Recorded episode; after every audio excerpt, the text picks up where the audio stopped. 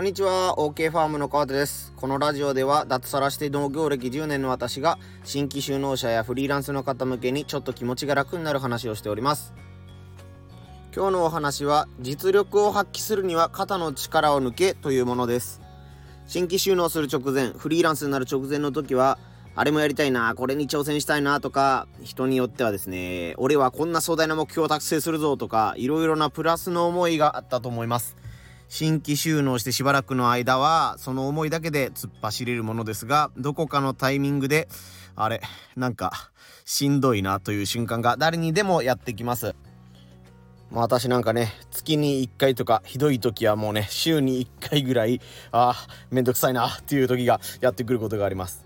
えー、そんな時は特に意識して肩の力を抜くダラダラするということを最近の私は大切にしています。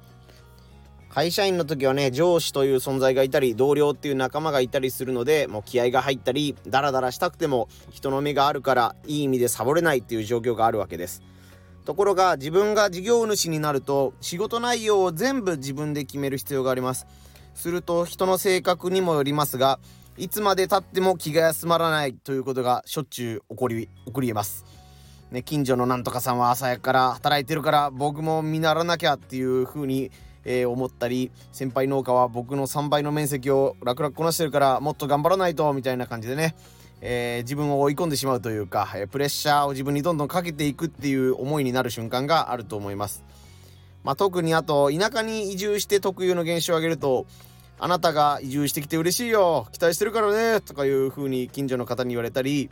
もう年配の方に若い力で地域を盛り上げてくれやみたいなことを言われたりっていうこともねあのプレッシャーみたいな感じで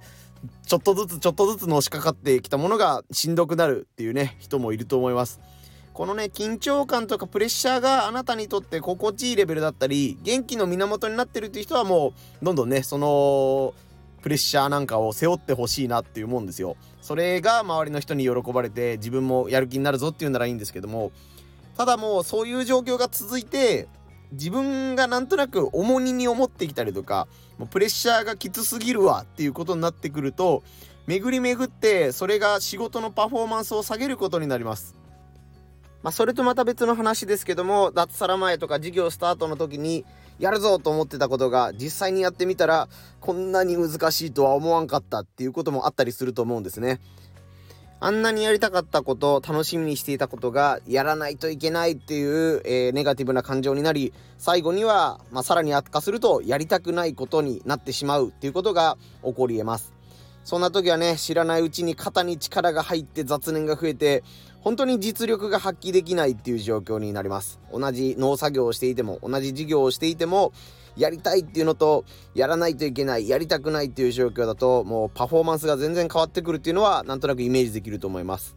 そうならないためにもですね意識して休息をとる。どうやったらリラックスできるかを考える。リラックスできる仕組みを作る。などえー、事業の計画づくりと同じぐらいどうやったら自分が、えー、リラックスできるかっていうことをしっかり考えてみてほしいなと思います。こんな感じでフリーランスの方や新規就農者向けの情報を発信していこうと思っていますので、是非フォローや応援よろしくお願いします。OK ファームの川手でした。